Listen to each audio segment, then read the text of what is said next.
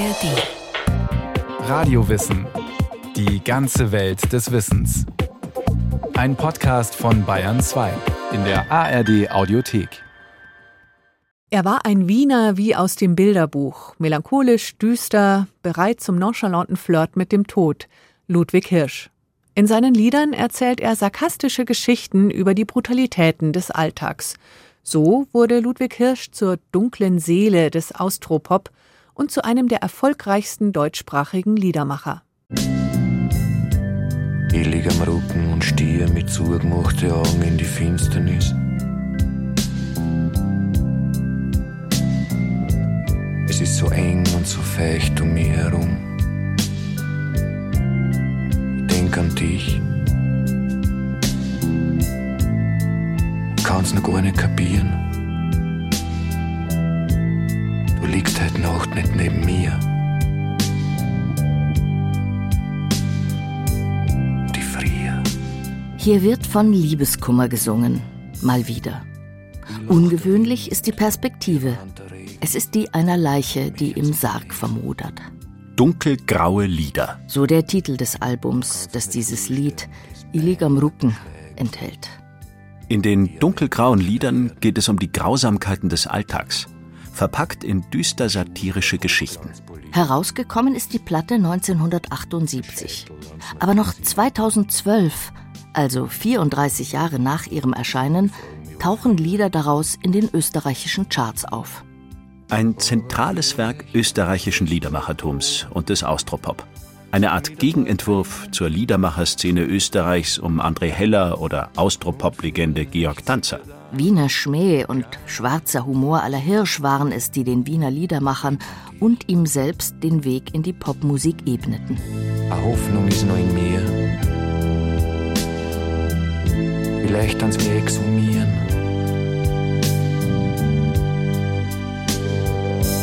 Dann gerinnt Blier. Und kommt zu dir. Zu mir. Damit ich nicht friere.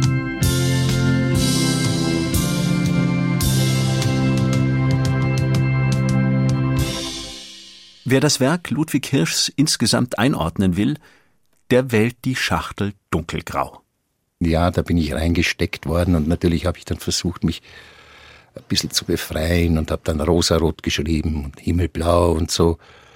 Aber man hat mich aus der Schachtel nicht rauslassen. Mittlerweile habe ich mich damit abgefunden. Ich finde die Schachtel auch okay. Ich finde die dunkelgraue Schachtel okay. Wissen Sie, dunkelgrau, das ist so die Mischung aus der schönen blauen Donau und dem schwarzen Wiener Humor und das finde ich okay. So Ludwig Hirsch 2010 in einem Interview mit Norbert Joa im Bayerischen Rundfunk. Zartbitter wirken sie, die Lieder von Ludwig Hirsch. Denn zur Musik von Gitarre oder lieblich arrangierten Streicherarrangements kommen bittere Texte. So vereinen sich melancholische, romantische Melodien mit bissigen Texten zu einer Art akustischem Theater. Ich würde sagen, der Schwerpunkt liegt schon auf den Texten. Ja, sind die Texte. Und die Musik sind der gemütliche, schöne, gute Teppich, auf dem die Texte dann liegen. Gell? Ludwig wird am 28. Februar 1946 in der Steiermark geboren. Die Mutter ist aus dem zerbombten Wien aufs Land geflohen. Der Vater ist angehender Arzt. In Ludwigs zweitem Schuljahr kehrt die Familie nach Wien zurück. Der junge Ludwig, ein rechter Lauser, der als Jugendlicher den Wiener Prater unsicher macht und im Dauerclinch mit den Lehrern liegt, vor allem jenen, die ideologisch in den dunklen Jahren stecken geblieben sind.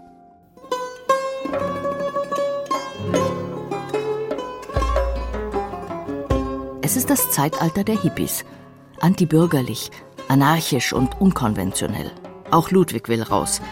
Er bricht auf nach Osten und strandet in der Nähe von Antalya. Ich habe dort Steine bemalt, ich habe mich großartig verstanden mit den Leuten dort. Hab bei einem alten Bauern gewohnt, der hat Schafe und Ziegen gehütet, da habe ich ihm dann geholfen. und nach dem Jahr, ich wollte eigentlich viel weiter, ich wollte nach Indien oder was weiß ich. Ich bin in der Türkei hängen geblieben. Nach einem Jahr kommt Ludwig nach Wien zurück. Dort besucht er schließlich die Schauspielschule Kraus. Nach ersten Theaterengagements in Deutschland muss sich Ludwig Hirsch entscheiden zwischen dem Thalia Theater Hamburg und dem Theater in der Josefstadt in Wien.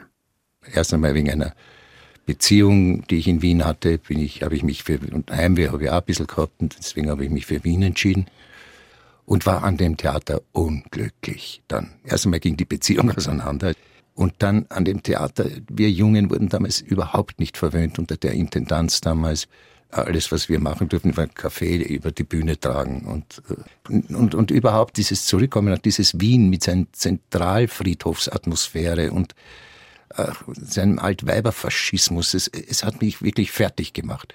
Und habe mir gedacht, ich muss jetzt reagieren, ich muss was tun, ich muss jetzt was schreiben, ich hab, muss Lieder schreiben, die noch dunkelgrauer sind, als diese Stadt auf mich wirkt. Stehen wir jetzt am Stammersdorfer Friedhof Regnen tut's die Fies dann mir schon weh. Der Pfarrer sagt, sie war so ein herzensguter Mensch. Und trotzdem fällt mir's Warnen heut so schwer. Die Oma, die Oma ist nicht mehr.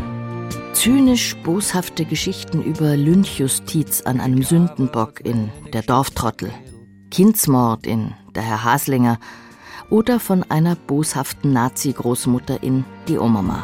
Oma für die Gott mach's drüben besser. Mach keine Gnädeln für die Engel, sei so gut.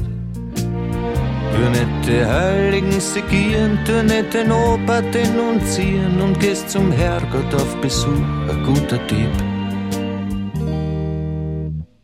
Oh Mama, nimm's Mutterkreuz nicht mit. Die allerliebste Melodie der Streicher klingt, als müsse man die Oma mal lieb haben. Aber was da im Text über sie verraten wird? Ludwig Hirschs Oma wird sich bedankt haben. Die Oma hat's ja nie gegeben. Die eine Oma ist schon gestorben, bevor ich auf die Welt kam.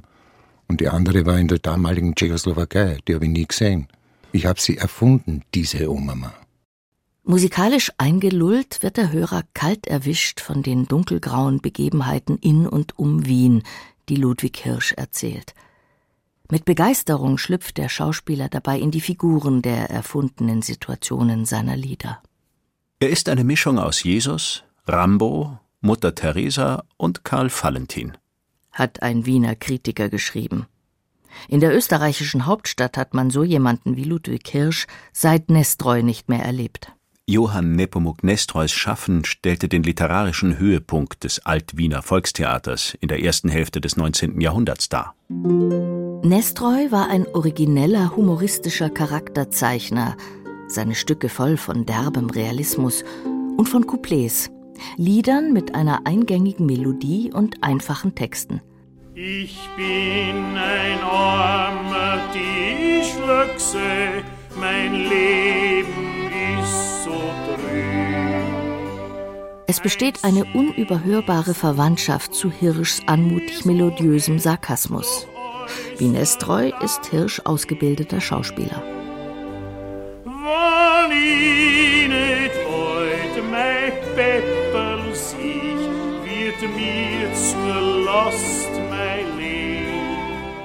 Das Wiener Couplet à la Nestroy ist einer der Vorfahren für einen zweiten bedeutsamen wienerischen Einfluss auf Ludwig Hirsch. Das Wienerlied.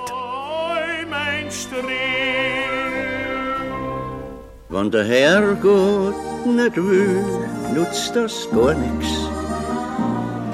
Schrei nicht um, bleib schön stumm, sag es war nix. Das Wienerlied erfreute sich an der Donau vom Ende des 19. Jahrhunderts bis in die 1980er Jahre großer Beliebtheit. Es verbreitet Gemütlichkeit, schwarzen Humor und Spott. Leichtlebigkeit einerseits und Vergänglichkeit andererseits werden hier melancholisch, unbeschwert oder auch satirisch besungen. Vom Wiener Lied spricht man zwar erst nach 1850 mit zunehmender Urbanisierung der Donaumetropole. Als das allererste Wiener Lied jedoch gilt O du lieber Augustin, das bereits ab 1799 in Wien populär war und dem Ludwig Hirsch 1980 ein Denkmal gesetzt hat. Oh,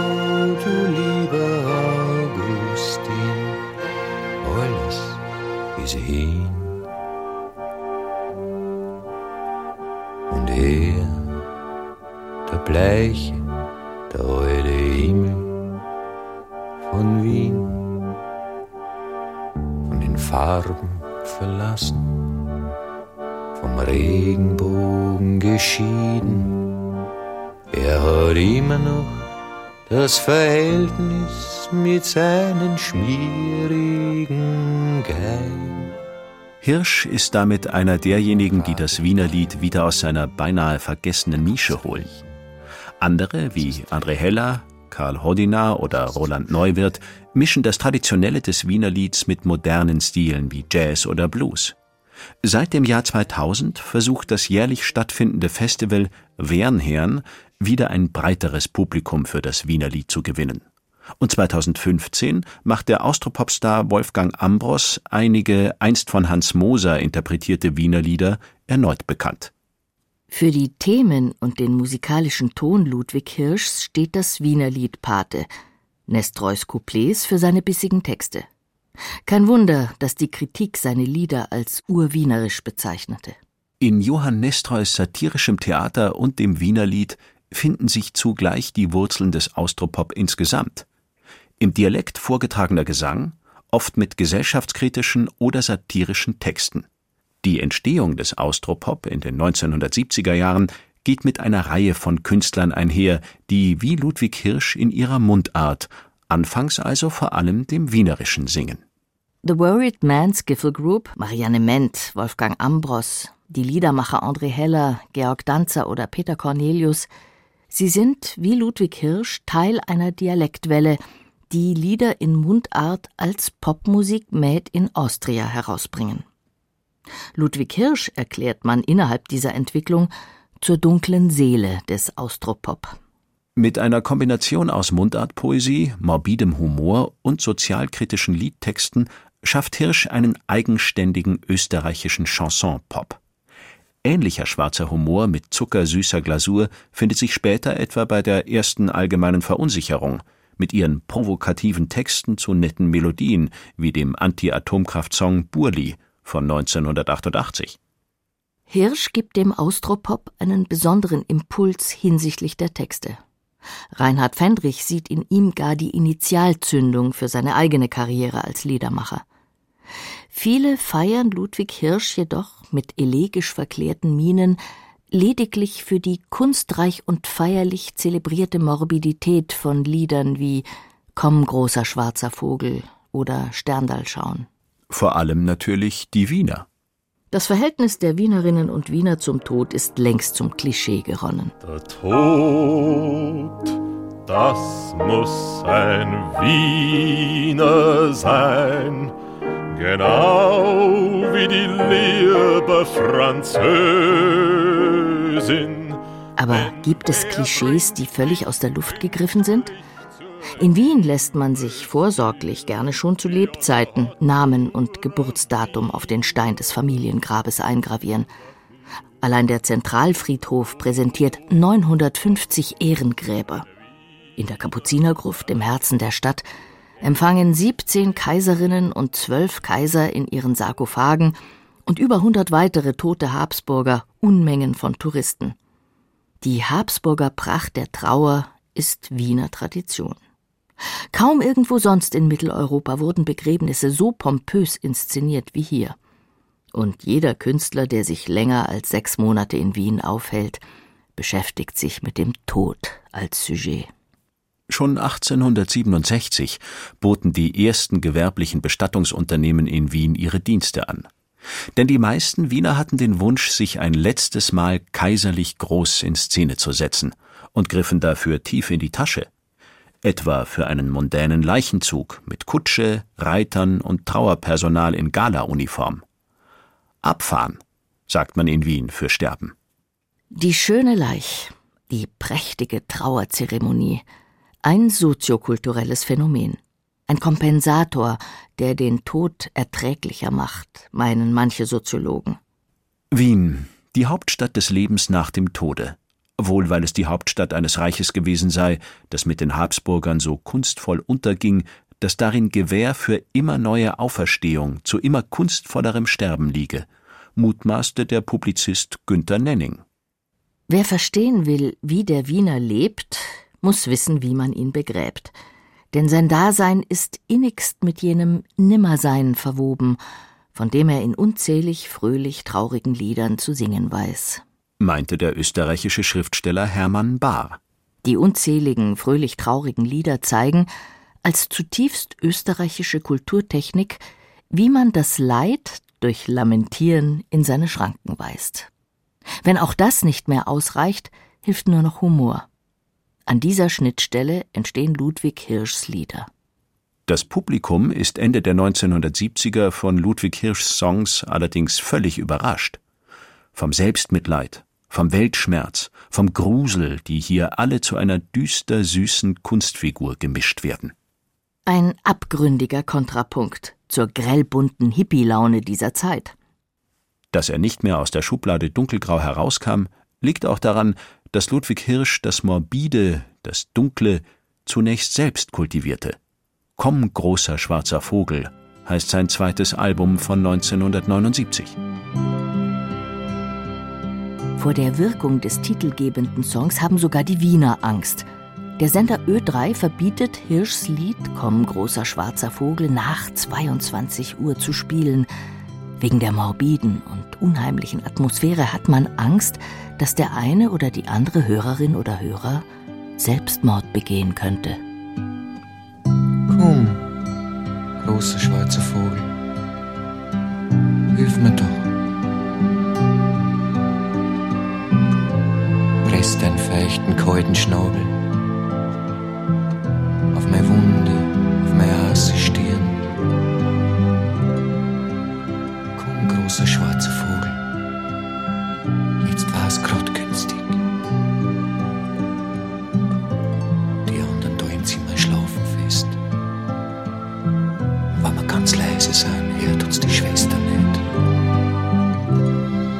Bitte, hol mich weg von da. Der zunehmenden Tabuisierung des Todes in der westlichen Welt begegnet Ludwig Hirsch von Wien aus mit einem Song, der dem Tod nicht als drohendem Übel, sondern als einem Freund begegnet. Keiner, vor dem man sich verstecken muss, sondern einer, den man zur rechten Zeit willkommen heißt. Das ist übrigens einer der ganz wenigen Titel, wo ich mir nicht selber über die Schulter gegrinst habe. Eine Freundin von mir war mit anderen Freunden in Wien beim Heurigen, sind dann ins Auto gestiegen, um zurückzufahren. Unfall, sie schwer verletzt, war im Spital, die Elisabeth, Elisabeth hieß sie, und war ab dem Kopf gelähmt, konnte also nichts mehr bewegen, nur den Kopf. Und hat dann versucht, weil sie nicht mehr wollte, hat sie versucht, sich mit den Zähnen da hing ja an tausend so Schläuchen und so Sachen, äh, sich mit den Zähnen diese Schläuche rauszuziehen, sich selbst rauszuziehen. Ja, sie hat den schwarzen Vogel gerufen in dem Moment und das hat ja nicht funktioniert. Das ist dann aber kurze Zeit später an Lungenentzündung oder so gestorben. 1980 folgen die Alben Zart, Bitter und Bis zum Himmel hoch. Wer einen zweiten Blick auf Hirschlieder wirft, dem fällt seine Liebe für Außenseiter auf. Er erzählt von Verlierern, Abgehängten, Gefallenen. Sie stehen oft im Mittelpunkt seiner tragikomischen Gesellschaftskritik. Trotz seiner unvergleichlichen Karriere als Songwriter hat Ludwig Hirsch die Schauspielerei nie aufgegeben. Er spielt in TV-Serien, Tatortfolgen und auf der Bühne. Du, es wurde noch gar nicht so spät. Ludwig Hirsch war ein sensibler Mensch der es vorzog, nach getaner künstlerischer Arbeit wieder in seiner privaten, geheimen Welt bis zum nächsten Auftritt zu verschwinden. Er habe sich seine Familien geschaffen und würde am liebsten auf einer Insel leben und sich seine Leute auf diese Insel holen, habe er einmal gemeint, erinnert sich die Schauspielerin Cornelia Köntgen. 35 Jahre lang ist sie mit Ludwig Hirsch verheiratet, bis der Tod sie scheidet. Vielleicht zum letzten Mal heißt die Tour von Ludwig Hirsch im Jahr 2010. Natürlich singt er da auch die dunkelgrauen Lieder, ohne die seine Fans ihn nicht von der Bühne lassen. Ich lieg am Rücken oder Komm, großer schwarzer Vogel. Es wird ein Abend, die Leute werden träumen, sie werden staunen, sie werden lächeln. Ich werde ihnen manchmal Streicheleinheiten runterschicken, manchmal auch ein bisschen Gänsehauteinheiten. Ja, so wird der Abend sein. So ist der Abend geworden. Seine letzte Tournee. Kein vielleicht. Er muss wegen einer Lungenentzündung ins Spital. Dort wird Lungenkrebs diagnostiziert. Unheilbar. Am 24. November 2011 nimmt sich Ludwig Hirsch das Leben. Ja, großer schwarzer Oft hat man Ludwig Hirsch mit Leonard Cohen, dem Meister der Melancholie, verglichen. So sehr Ludwig Hirsch den Austropop mitgeprägt hat, so wenig scheint das Austropop-Etikett zu ihm zu passen. Er war ein Grübler, ein Zweifler, ein Wanderer durch die Finsternis der Welt, der er mit der angebrachten Portion Sarkasmus und im Ernstfall mit Humor entgegentrat. Komm, großer schwarzer Vogel, erobert sich, zwei Wochen nach Ludwig Hirschs Tod, erneut einen Platz in den österreichischen Charts. Auf geht's. Mitten in Himmel eine. Nicht traurig sein. Nein, nein. Es ist kein Grund zum traurig sein. Weil werde singen. Ich werde lachen. Ich werde. Das gibt's nicht schreien. Ich werde endlich kapieren. Ich werde glücklich sein. Ich werde singen. Ich werde lachen. Ich werde. Das gibt's nicht schreien. Ich werde endlich kapieren. Ich werde glücklich sein. Ja, ich werde singen. Ich werde lachen. Ich werde, das gibt's nicht schreien.